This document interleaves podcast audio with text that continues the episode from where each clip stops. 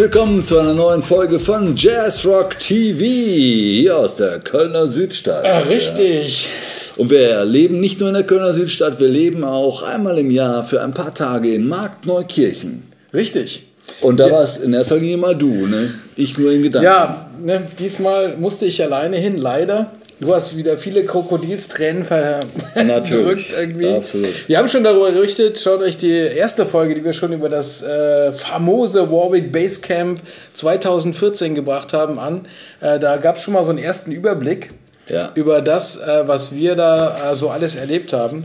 Und heute machen wir den nächsten Teil, nämlich haben wir ein bisschen den Fokus auf einen der Bassisten, der da zu Gast war. Ja, und das ist nicht irgendein Bassist, sondern der Bassist einer Band, die ihr alle kennt, der Bassist von Metallica. Richtig. Ja. Und das Highlight äh, der Saison ist ja wohl äh, irgendwie äh, die Gitarre so, und Bass. Ja. ja. Und Georg mittendrin ja. auf einem Foto mit einem schönen Jazzrock TV T-Shirt an, ja, neben Roberto Trujillo. Ja, ja, sensationell. Ja, also das war wirklich eine, äh, wir haben, wie gesagt, wenn ihr euch die alte Folge anguckt, die erste Folge dazu anguckt, eine super klasse Veranstaltung. Nicht nur für Bassisten, sondern ja. äh, wir werdet mit Sicherheit noch mehr dazu auch hier sehen. Und ähm, ja, da nochmal vielen Dank an die Kollegen von Gitarre und Bass, die uns bei dem Interview, was wir jetzt gleich sehen, auch unterstützt haben. Denn das haben wir zusammen mit denen gemacht, mit Robert Hochilo ähm, der jetzt erstmal, sag ich mal, jetzt nicht so im Fusion ne, Jazzrock-Fokus war für uns. Aber bei dem Interview, und das werdet ihr gleich hören, ähm, fand ich sehr spannend, wie er erzählt hat, ähm, was für einen Background er hat, wo er hergekommen ist, wie er Musik gehört hat und wie er äh, zum Musikmachen gekommen ist. Ähm, und dann später auch noch Geschichte Jaco Pastores. Und da ist natürlich der Anknüpfungspunkt zu natürlich. Jazzrock. Ja. Ja. Aber jetzt erstmal. Jetzt erstmal Robert Trujillo bei dem äh, Warwick Basecamp 2014 auf unserem Jazzrock TV Interview-Sofa zusammen mit den Kollegen von äh, Gitarre und Bass. Schönes Interview. Hier geht's erstmal los. Thank Welcome. Thank you. We're so glad to have you here. It's great to be here. Yeah. It's, a, it's an amazing place, this, this uh, Warwick zone. Very cool. So you arrived today. Um, that correct? Yeah, you know, we actually arrived late last night and uh, um, maybe got two hours sleep. Uh, you know, at a certain point when you only get two hours sleep, it's like a dream. So it could be today for all I know. You know, it feels like today. So. Yeah. But but the event here, listening to all the great guys, they, they also tell me, you know, this is like a dream. You know, all these these mm -hmm. bass players from all around the world. Yeah, kind of a unique yeah. event. It's very unique. Um, you know, they're they're they're players that I grew up listening to, um, and then they're players that are friends of mine that are here from the states. So to meet people like Chuck Rainey, um, you know, and, and Chester Thompson, and then also to see my great friends like Norwood from Fishbone and uh, you know Dave Elson and also I got friends coming in from other parts of Europe for the show tomorrow is, is really exciting, you know. So at the end of the day, it's really like like like a bass summit, but also like like a, like a festival slash party that revolves around our instrument. Yeah, cool. And we have Marian here from the from mm-hmm. the magazine uh, Guitarra and Bass. So cool. So um, yeah, you have never been in our magazine so far. Mm -hmm. So um, I would like to go back in history a little mm -hmm. bit. Um, sure. Can you remember the first moment you ever heard a bass knowingly? Can you remember that? The, the, the instrument? Yeah. Um, absolutely. I uh, I was always moved and connected to funk music. So going back to the Motown sound and James Jamerson. Um, that was probably my, my earliest direct influence. Uh, Marvin Gaye's "What's Going On" album was a huge influence of mine when I was when I was a child, and also Sly and the Family Stone. You know, um, anything by Sly was uh, was was heavy with me, um, and the O'Jays for the Love of Money was a, was a huge influence. Anthony Jackson, so I, I, at some point I started realizing that it was the bass that I was attracted to. It, that was the instrument that really got me going. For a lot of for a while, I thought it was the drums. I thought it was the keyboards, and everyone wanted to be the electric guitar player, right? The lead guitarist. And then I started realizing that the bass was was calling my name.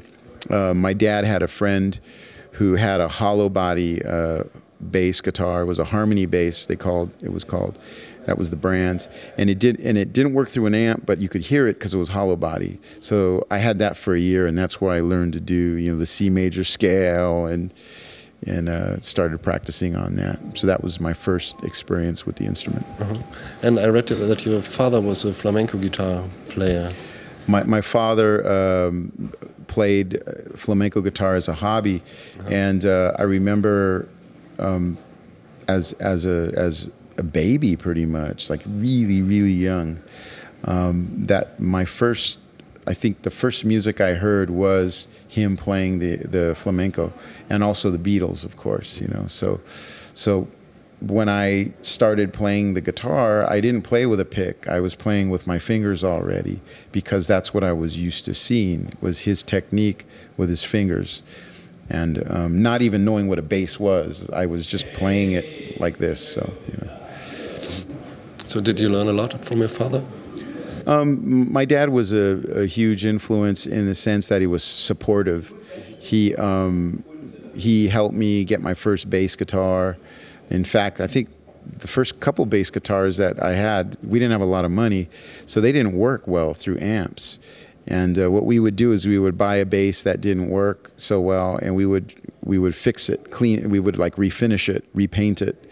Um, we'd make it beautiful. Because maybe we would buy it for twenty dollars and then we would strip all the paint off it and then we'd sand it down and we'd stain it make it beautiful. And even though it still didn't work through an amp you could always sell it for three times more you know? So you buy it for 20 and you could sell it for 150 and then we did that with a couple of amplifiers too. Where we bought it for $50 we fixed it up made it beautiful. Because my dad was a carpenter he was you know he he he was uh, working with wood so that you know, you think back to growing up, and, you, and, and, I say to myself, that was really important for me because we didn't have money, so that's how we were able to get better instruments. And uh, finally, uh, my first real amplifier was was a, was an Ampeg, an old an old Ampeg, but it was so heavy that I actually had to sell it and get like a Peavey, which was a stupid thing to do because the Ampeg was better, but the, but the Peavey was new, and and then I had a, a I guess what would have been my first uh, real bass was a Kramer with the aluminum neck. Before that, I had copies. I had a Gibson SG copy bass, and I had a, a Fender Jazz copy. Um, but the, the the Kramer was like, you know, that was my first new instrument. But but your your parents, your they fully supported you to become a professional or you know um, musician, or they kind of holded you back, you know, you know something serious. It, it's kind of an interesting thing because my parents were young enough to um, to to kind of feed me different styles of music as a child, um, and then at a certain point, my cousins were turning me on to like George Clinton and Parliament and um, and you know taking the funk a step beyond Motown, getting more into the hardcore James Brown stuff, getting more into uh, Earth, Wind and Fire and the Ohio Players, and uh, and uh, the the funk that was a bit more dangerous, you could say. Um, but then at the same time, I started discovering jazz fusion and jazz well jazz rock, and that really just kind of blew me away when I when I started listening to that music and then going to see it live, that just kind of blew blew my mind. Um, so, different phases of my life, styles started to come in and influence me. Even like Black Sabbath, and um, before that would have been Led Zeppelin, um, Rush. I used to play a lot of Rush when I was uh, 16 years old. I'd learn La Villa Strangiato and YYZ and all the hard songs and we go play backyard parties. Um, so Rush was cool because they were actually kind of like a fusion band with vocals, you know. yeah. cool. All that influences um, which you had in your um, in younger age. Um, in which aspects do they make you a better metal bass player? Well, it's funny because I went to music school when I was 19. Um, I went to a school called Dick Grove School of Music. Actually, that my my father. Uh, he wanted me to go to college because he was a teacher, and I tried to go to Santa Monica City College for a year, and that didn't go so well. In fact, the only class that I passed and got an A in was jazz appreciation. Everything else I, I, I, failed miserably. So at that point, he thought it was a good idea that I go to a music school. So I went to Dick Grove School of Music, which was primarily a jazz school. And the other school was a school called Musicians Institute of Technology in Hollywood, which is still going. It's a very popular school. And um, you know, I mostly jammed at school. I met players from all over the world, some of which are still good friends of mine, and um, and we used to just play a lot of funk jams. You know, uh, great teachers at the time, Max Bennett, who played with Joni Mitchell on a lot of those great albums. He was one of my teachers, and then I had a, a Brandino. Kevin was a was a teacher of mine, and then another gentleman by the name of Joel. Um, uh, uh, I'm gonna say I'm gonna blow his name, Joe Barto Bar, Bartolo or whatever his name was. It's been so many years. Um, so, you know, the, the good thing about that is is I spent a year learning all this stuff. But the other weird thing is when I graduated, one thing I realized was that my teachers, not so much the bass teachers, but more the uh, like Dick Grove himself you know, they're trying to make money. And they were basically saying that you leave this school, if you don't have these tools, you'll never make it in music. Because if you're, if you're th- thinking too much about Van Halen or, um, you know, or, or some of these big time rock bands, you know, your chances are very slim to succeed. And there's truth to that. There is truth to that. It's very difficult to become a successful musician. Um, but at the same time, you know, I think that that school was geared towards the studio musician. At the time, we're talking 1984, 1985, you know, being a studio musician was was a big deal in Los Angeles. You know, that's what a lot of people uh, had to do to, to make money. Rock and roll wasn't a good way to make money, you know. So he was kind of, they were kind of right. But over at Musicians Institute, it was all about rock and roll. And our guitar players, we'd go down to, to Hollywood, to Musicians Institute, and our best players would kind of battle their best players, and mostly jazz. I was never good enough to uh, be a part of the playing team, but I was you know, a part of the the, the the, guys that hung out, you know, It'd be like 10 of us would go there. And it was fun. It was a good time um, back in those years. Um, there was a lot of great music being made. Um, that was the time when you could go see Weather Report with Jaco, and you could go see Return to Forever, and you could also go see, you know, Ozzy Osbourne with Randy Rhoads or Rush, you know, going to see a lot of those cool bands too. Um, Metallica, you know, with Cliff Burton.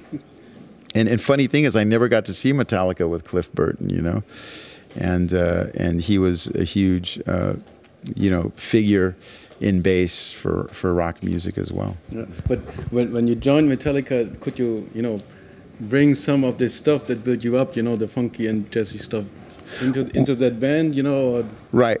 Well, this is the thing: is Metallica is funky, but Metallica is funky. The, the, the funk in Metallica comes from James Hetfield more than the bass. I think when I joined the band, they respected me enough to, you know, I'm not going to go in Metallica and start slapping and trying to be Larry Graham, but I don't think it needs that. But the truth of the matter is, James Hetfield, that's the secret ingredient to Metallica, is that the, the rhythm guitar is really funky. It, it's, it's, something in the music of Metallica. There's there's a certain groove, there's a rhythm, and it's really it's heavy, but there's a funkiness to it. It's the same thing with this band Slayer.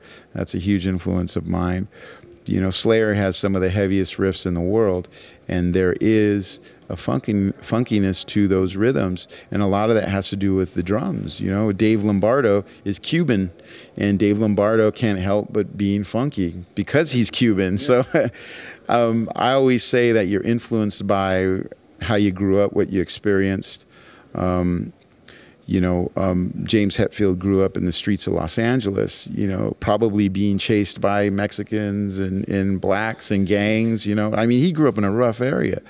And, uh, um, you know, that's probably what made him want to leave Los Angeles, you know. But still, all those things that you pull from and that you experience um, from your, your, your neighborhood, I believe it all uh, uh, presents itself in the attitude and the edge that you apply to your riffs, to your bass lines, to all that stuff. When I write, um, if you listen to my ideas, it's funny. Most of them are actually funky. They're not. I have, you know, I have some heavy riffs, but most of them, you know, are great for Mass Mental. They're great for the Infectious Grooves. You know, and there's some of it's great for Metallica. But, you know, I think that my first love is with the funkier side of, of bass. And I don't mean just slapping and all that. I just mean that's how I grew up. That those are my influences. So I had to actually learn how to play metal. I had to when I joined Suicidal Tendencies, I had to learn how to play fast. I had to adapt. I used to play way up here like Mark King, and I had to learn how to bring the bass down lower because my singer said, you know, it's really cool if you could, like, you know, you know Steve Harris from, uh, you know, yeah yeah, basically Iron Maiden. He looks really cool, and you should have your bass that low. So okay, but um, um, you know, you you you learn from different styles of music and different performers, and you apply it to whatever you're going to do, and that's what it becomes. Experimenting is great, you know. Yeah. But but what are the uh, intersection points between jazz and metal? Well, it's that's interesting because let's let's take a band like Black Sabbath. Tony Iommi was was really influenced by uh, Barney Kessel, who's an incredible jazz guitarist and loved jazz music. So the difference is, is when you hear a Black Sabbath song and you hear a chord voicing, it's not just a generic bar chord. There's actually, you know, flatted fifths and ninths, and you know, he's doing jazz voicings, but that flatted fifth is bringing that evil texture to it and the distortion. And then you get the drummer, Bill Ward. Bill Ward, when you hear his beats, he's not just playing a straight four on the floor beat. He's doing almost a hip hop beat. There's a song called uh, Sweet Leaf. It goes down, down, da da da da da da da. When Bill Ward's playing, when he, the drum beat that he's playing is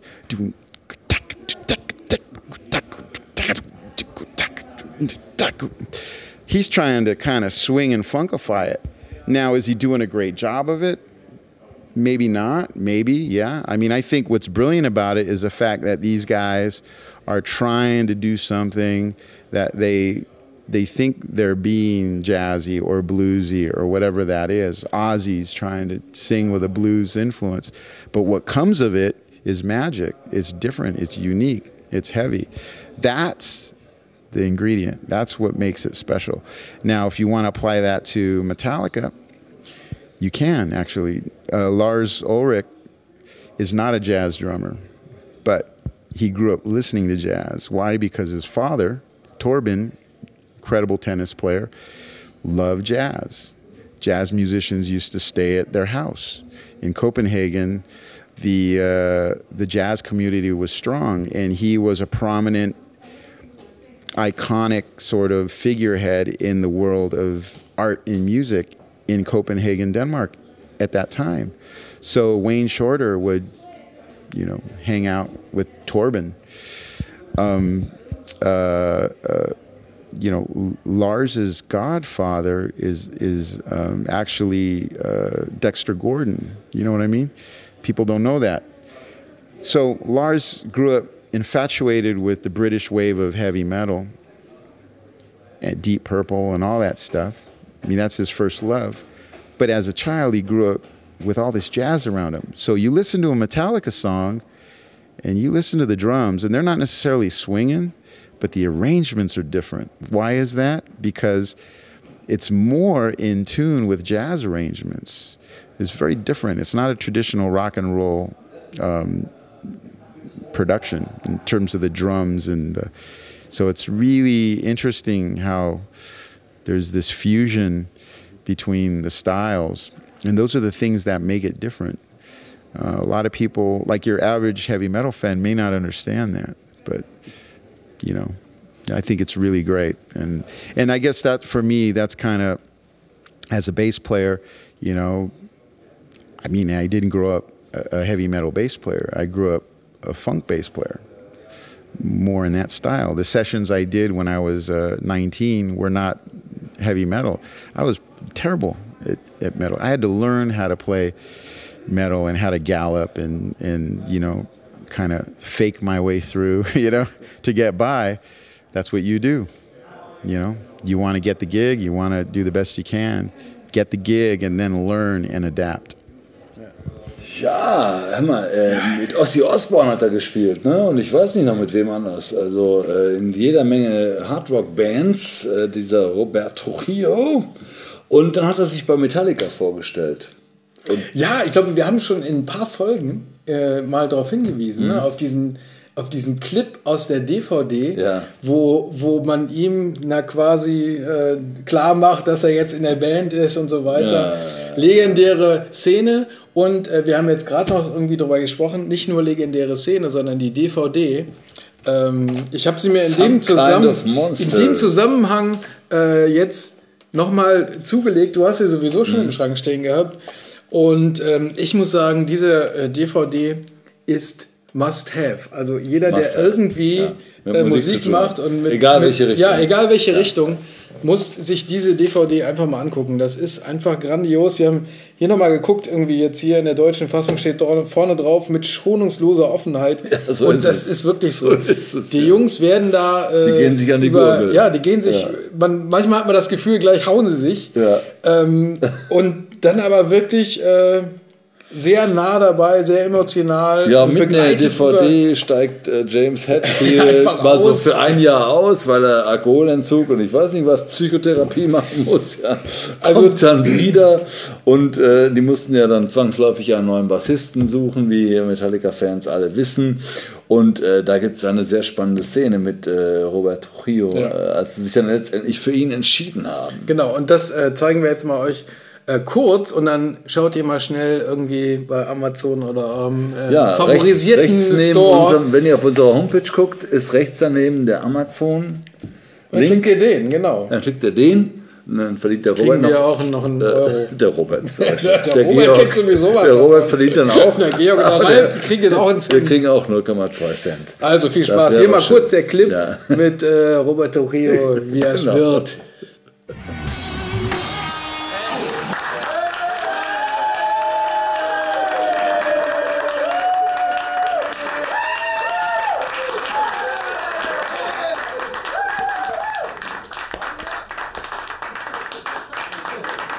Second time he came back, I mean, that was for me when I noticed that you make us play better, man. You mm-hmm. make the band sound yeah. so much better, wow. so solid. How do you feel about that, man? Oh, I feel awesome, man. You're the chosen one right now. You looked coolest. Yeah. we want you to be a real member of this mm-hmm. band, not just a hired right. hand. Right, absolutely. And um, oh, wow. we'd like to offer you, uh, basically, to give, to show you how serious we are about this, offer you a million dollars uh, to join our band right now. and um, right, right. and as a good, as a kind of a good faith thing about how serious we are. It's an advance. It's an advance on some percentage you're going to be making with the right. band. Here's money up front mm-hmm. to get you kicked in and inspired. Right. And this is a reality. This is my future. This is what life can hold for me wow. with my new family. Whew. I can't really talk right now. Invisible kid, never see what he did. Got stuck where he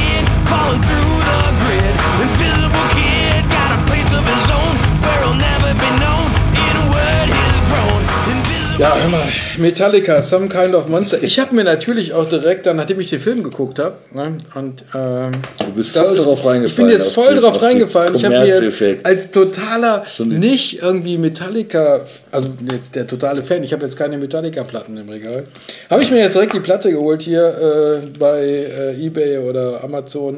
Das und ist, ist, gut, oder? Ich habe noch gar nicht reingehört, die ist gerade erst gekommen. Ach. Das ist im Prinzip das, was daraus hervorgegangen ist, nämlich die erste äh, das erste Album mit Roberto Rio am Bass.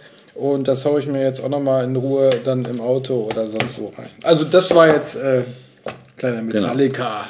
Genau. Und Robert Trujillo ist nicht nur Bassist von Metallica, er ist auch Bassist mit Leib und Seele. Ne? Und dann ja. ist er irgendwann äh, über den Bass von Jaco Pastorius gestolpert ich weiß nicht genau, wie es passiert ist, aber er hat ihn bei irgendeiner Auktion oder sowas, ne, hat er ihn gekauft und hat dann gedacht, ja, Mensch, aber dieser Bass gehört eigentlich nicht mir, auch wenn ich ihn jetzt gekauft habe, der gehört der Familie von Jaco Pastorius.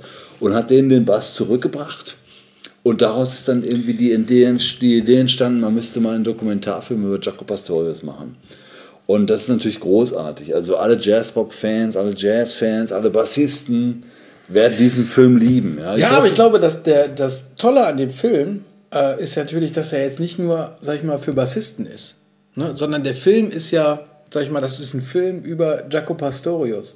Ähm, nicht jetzt so Fokus nur, wir wollen einen Film über einen Bassisten um machen. Nein, es geht nicht um Bass. Bass. Also es soll ein Film sein, die Geschichte von Jaco Pastorius im Prinzip zu erzählen, ja. nicht nur für Bassisten. Ne? Und nee, es ist nicht für Bassisten. Es ist äh, sehr wahrscheinlich ein, ein Film für alle Musikfreunde und Musiker sowieso, ne? weil der, der Jaco war ja so eine herausragende Persönlichkeit. Der hat dieses Instrument nochmal auf ein vollkommen ja. anderes Level gehoben. Ne? Ja. Und äh, es gibt viele sehr gute Bassisten, auch aus der damaligen Zeit. Aber die, die, die Alben mit Weather Report, ich meine, ja. hört sie euch an, ja, ihr kennt sie alle. Und äh, das ist schon outstanding. Ja? Und dann natürlich dieses, wie so oft bei so großartigen Leuten, dieses tragische fast schon. Ja, keine Ahnung. Also äh, dieses bedauernswerte Ende mit einer Schlägerei, ja, dann so einen auf die Birne zu kriegen, ja. dass man hinterher im Krankenhaus stirbt, das ist schon tragisch. Ist echt tragisch, ja. ja. Und äh, äh, diese, aber diese Tragik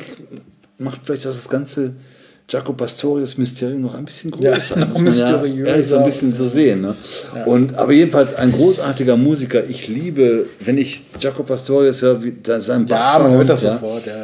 Mit dem alten Vierseiter, was er da rausgeholt hat. Ja.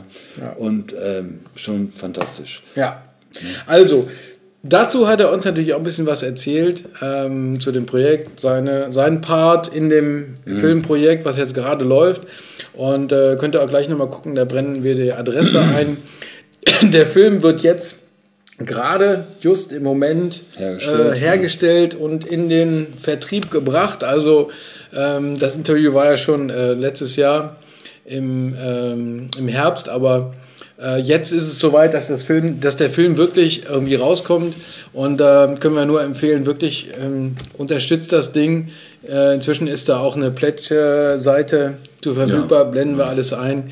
Ähm, das lohnt sich auf jeden Fall. Aber jetzt erstmal zurück zu Robert Tuchilo, was er uns zu dem ganzen Ding äh, zu erzählen hat. Mhm. And but at a certain time you got uh, you know connected what's to, to Jaco Pastorius. So there was a entry point for you with Jaco Pastorius for entry point uh, was basically at a certain point in my life I was so consumed by funk bass, you know, whether it was uh, the O'Jays, you know, with uh, with Anthony Jackson playing "For the Love of Money," you know, dun dun dun I love that album. I mean, I, I bought that vinyl. Uh, my, the first vinyl I ever bought was Santana Abraxas. The second one was Kool & the Gang with Jungle Boogie, you know. And um, the first concert I went to was the Isley Brothers, you know, Fight the Power and Climbing Up the Ladder. So my influences came from that. The natural progression from that was jazz rock and fusion. Why? Because there was a heavy, heavy funk element to it. Um, players like Stanley Clarke, um, Herbie Hancock, you know, with the Headhunters and George Duke and doing what he did, they were just making it funky. That's what they were doing. They got more into the jazz thing as they got older, they got back into that. But when I was checking that stuff out, I was really, really digging what they were doing. Um, and it was instrumental, but they was also live. Like I was at an age where I could go see Weather Report. You know, I, I, I, I saw Weather Report at, at my local concert hall called the Santa Monica Civic. And I also saw him at the Playboy Jazz Festival. But then I also saw Al Di Meola, John McLaughlin, and Paco de Lucia, you know, at the Hollywood Bowl too. I saw Jean-Luc Ponty, you know, I, um, I, I, was able to experience all that, um, which is very difficult now because the music's not as popular it was as it was when I was 16 years old or 15. Um, so it was a great time for music. Um, now, what, what, what inspired me about Jaco was Jaco was different. Jaco was bringing um, a different attitude to that music. He was up there, hair was long, no shirt, you know, jumping off his amps, sliding into his bass, powder on the floor. But then he was really funky and he was playing with distortion and and he was breaking all the rules. And um, and the energy the energy of that. I mean, I'm going to be 50 next month, you know, and and I look back to thinking about when I was 15 years old and everything. The energy of that that long ago was really inspiring, and you could apply it to any music a lot of young people don't know about that. They they've seen it, you know, with bands like the Chili Peppers or, you know, even Metallica or whatever. But to see it through Jaco or to see it through Stanley Clarke, you know, when he was younger, um, was like seeing Eddie Van Halen do what he did. You know, what Eddie Van Halen was amazing. To me, it was all the same energy. Yeah and and this is this was also the motivation to you know start the the project now with the film about Jaco, you mm-hmm. know to bring this to a broader audience, mm-hmm. you know mm-hmm. based on this right. uh, inspiration, not right. only for for bass players. Exactly. Yeah. Okay. So so the thing with Jaco is there's a lot of people that don't know about Jaco. You know, bass players know about Jaco, but there's there's a, the story is powerful. So it goes beyond bass. You know, the composer is powerful. The disease awareness of what was going on with him was was was also is is also important. Um, I've been friends with uh, John and Mary Pastorius, Jaco's uh, oldest kids, for for many years now. I mean, I, I met Johnny in 1996, and um, it's at a certain point, maybe five years ago, I ended up being a part of the film project, and in and in a lot of ways, I guess when I moved back to Los Angeles, um, I adopted it. I don't know why or how or what. It just happened, and here I am to talk about it. And we got a movie coming out in the next few months, and it's very exciting. It's a lot of hard work. And and this is not a movie that's centered around you know it's not Robert Trujillo the bass player of Metallica or anything. It's it's it's not nothing to do with that. It's it's a movie. It's, it's not about me. It's about Jaco. and we do the best job we can.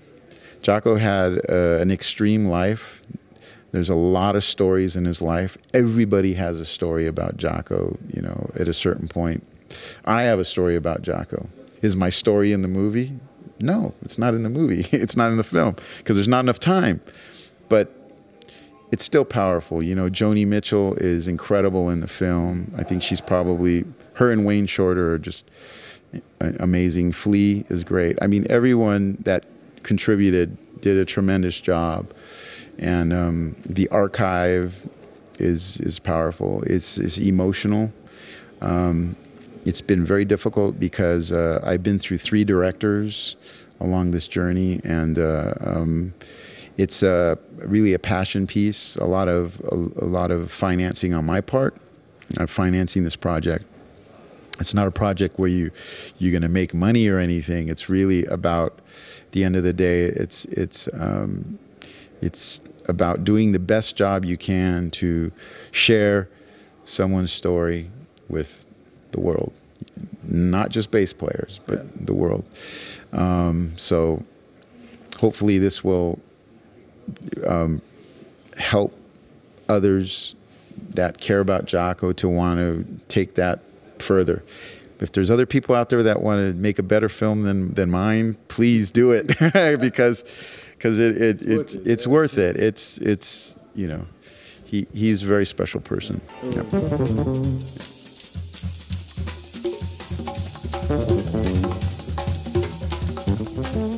Jaco was a perfectionist. Technique doesn't grow out of out of, out of the air. It's something you have to work on. Uh, but it seemed that it got to the point where anything that he heard, he could do.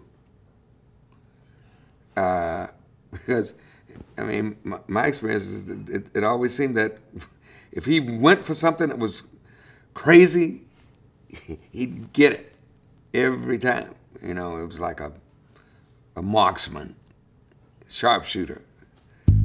Most critics, fusion is like a dirty word. Most critics are drawn to pure music. I don't know what pure music is. To me, it's all fusion. Well, what, whatever the genre can take, the genre can take, you know? So stretch it, pull it, bend it, it won't break.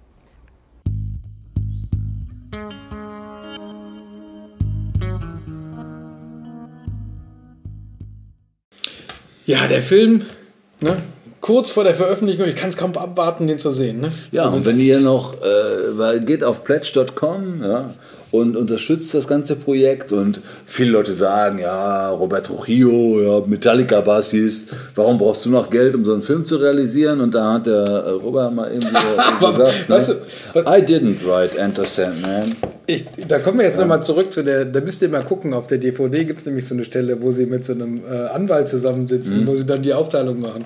Ja, hier, ne, irgendwie, Hatfield kriegt das und das mhm. und das und äh, Trujillo kriegt ja 5%. 3%. Ja, ich meine, die 3% ja, wahrscheinlich hätte ich auch genug, gerne. Ne? Ja. Die 3% von Metallica. ja, das ist schon nicht schlecht, allein die T-Shirts, ja, die wir alle haben. Ähm, das läppert sich schon. Äh, er ist kein armer Mann, trotzdem ist so ein Filmprojekt natürlich aufwendig und äh, es muss auch nicht auf einer Schulter oder auf zwei Schultern von Mr. Trujillo Und am Ende lasten. kauft man sich die Sache ja sowieso. Warum soll man nicht vorher sagen, ich nehme das Ding? Das finde ich, ja ne? find ich ja gerade super an dieser ganzen Crowdfunding-Idee. Wenn man etwas möchte und sagt, okay, der macht einen Dokumentarfilm über die und die Person und ich finde das super, macht Vielleicht doch vorher. Überweise ich dir mal ein bisschen was, bestellt schon mal die DVD im Voraus oder irgendwas, was ich da kriegen kann. Man kann ja alles Mögliche bekommen.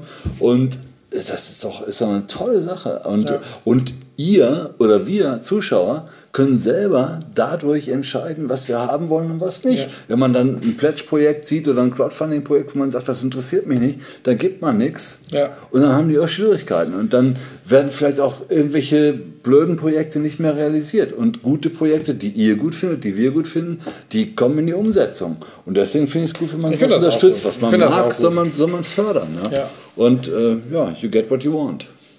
Das ist super. Richtig. So, und jetzt kommen wir nochmal zurück zum Basecamp. Ja.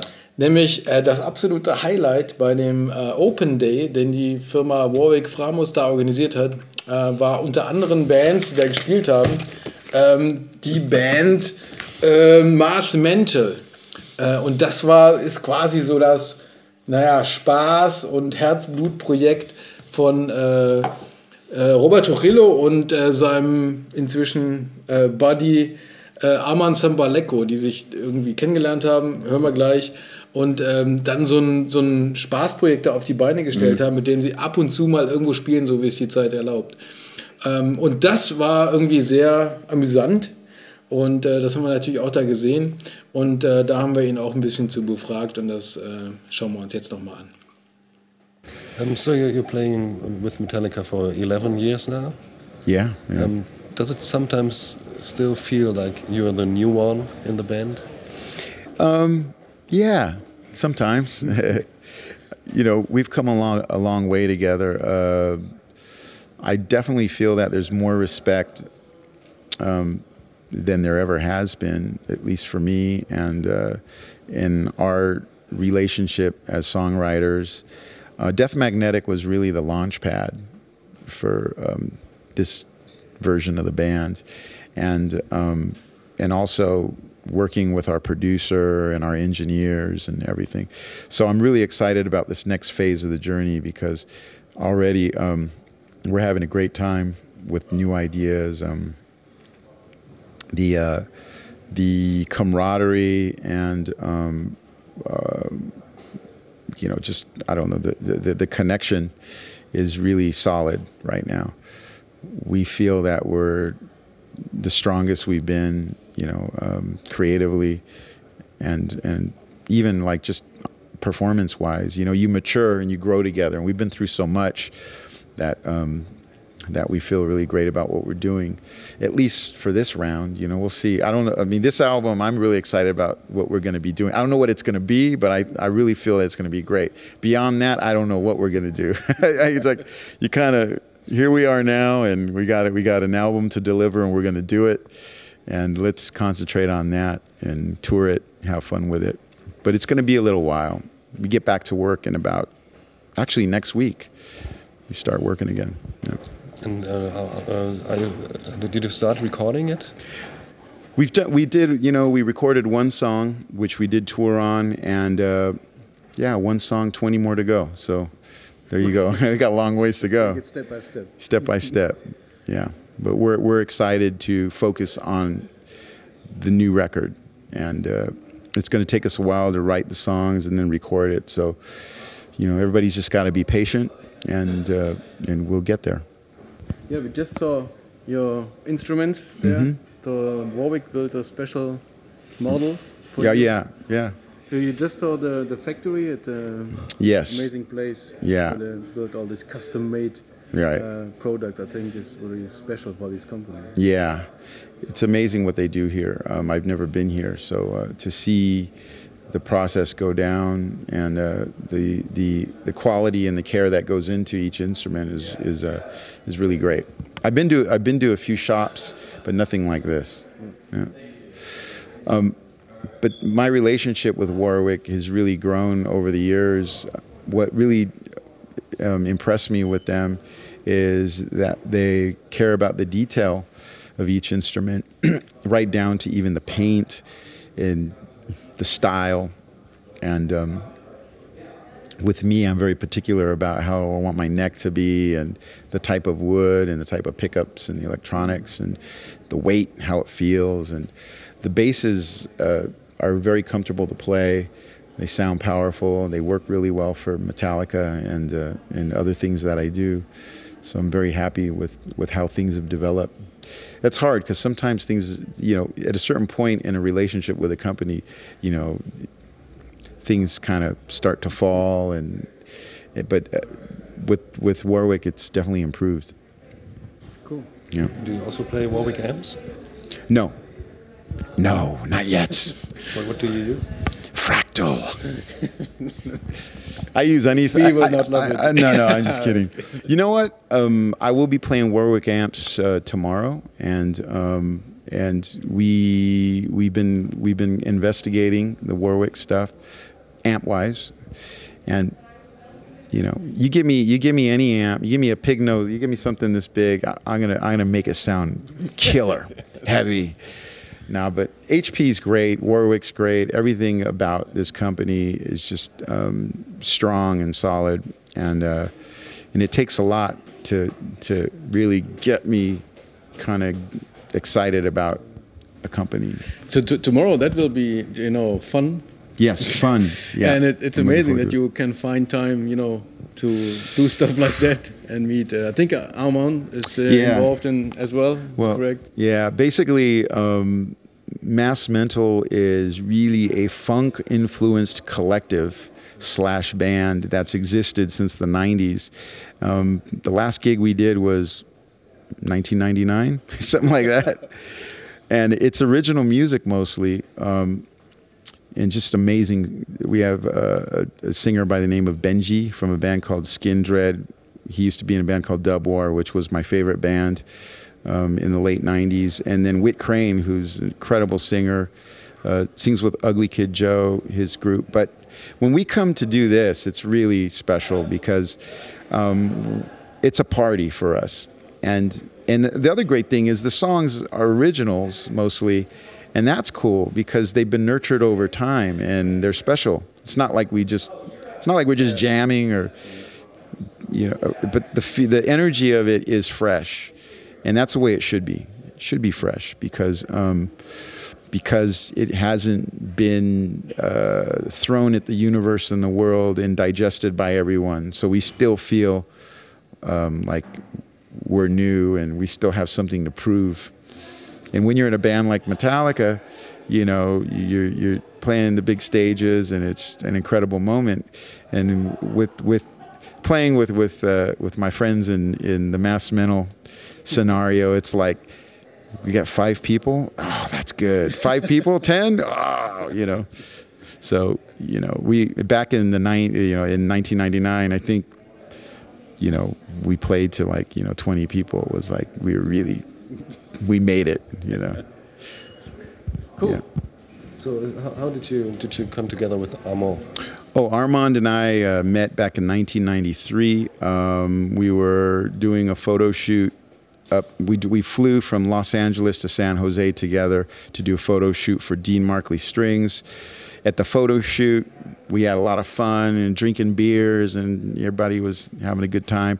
So when we flew back down to LA, we became really incredible friends, and then we started um, writing together. Um, we did a, a, a song for a very, very risque,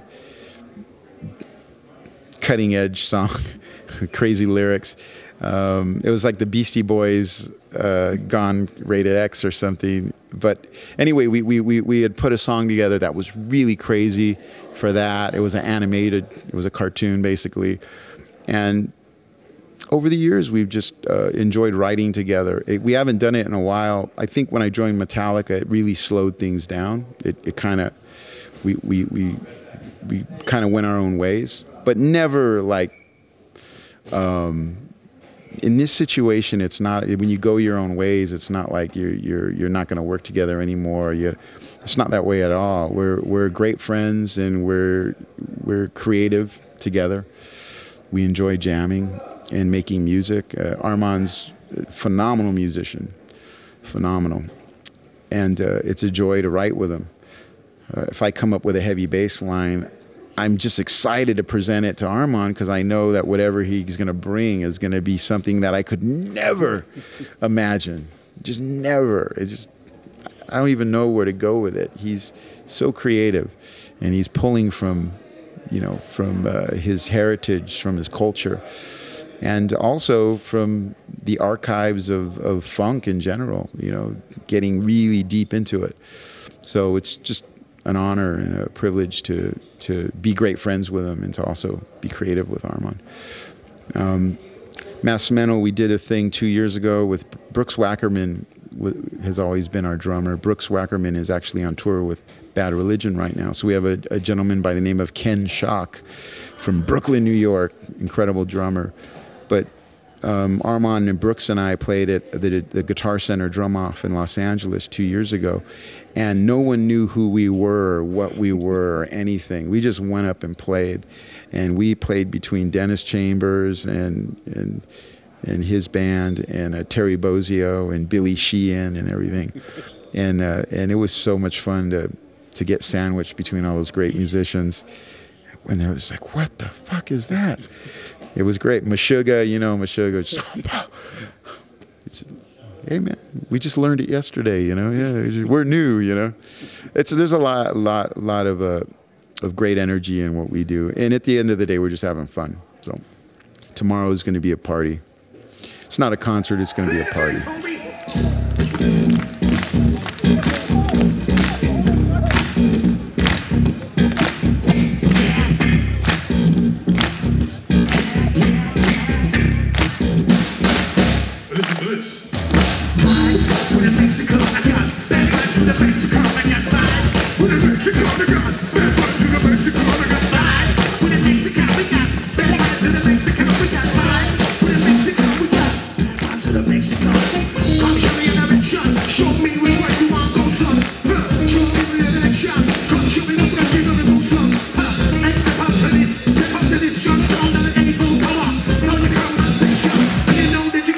Thank you.